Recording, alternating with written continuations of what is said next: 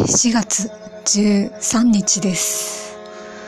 えー、先週アップしたゴミの回収の、えー続きです。今日は、えー、楽しみにしておりました。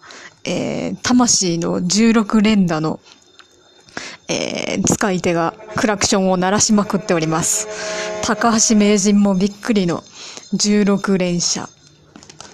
えーいつもこうしてですね、えー回収者本体は無音のクラクションでやってくるわけです。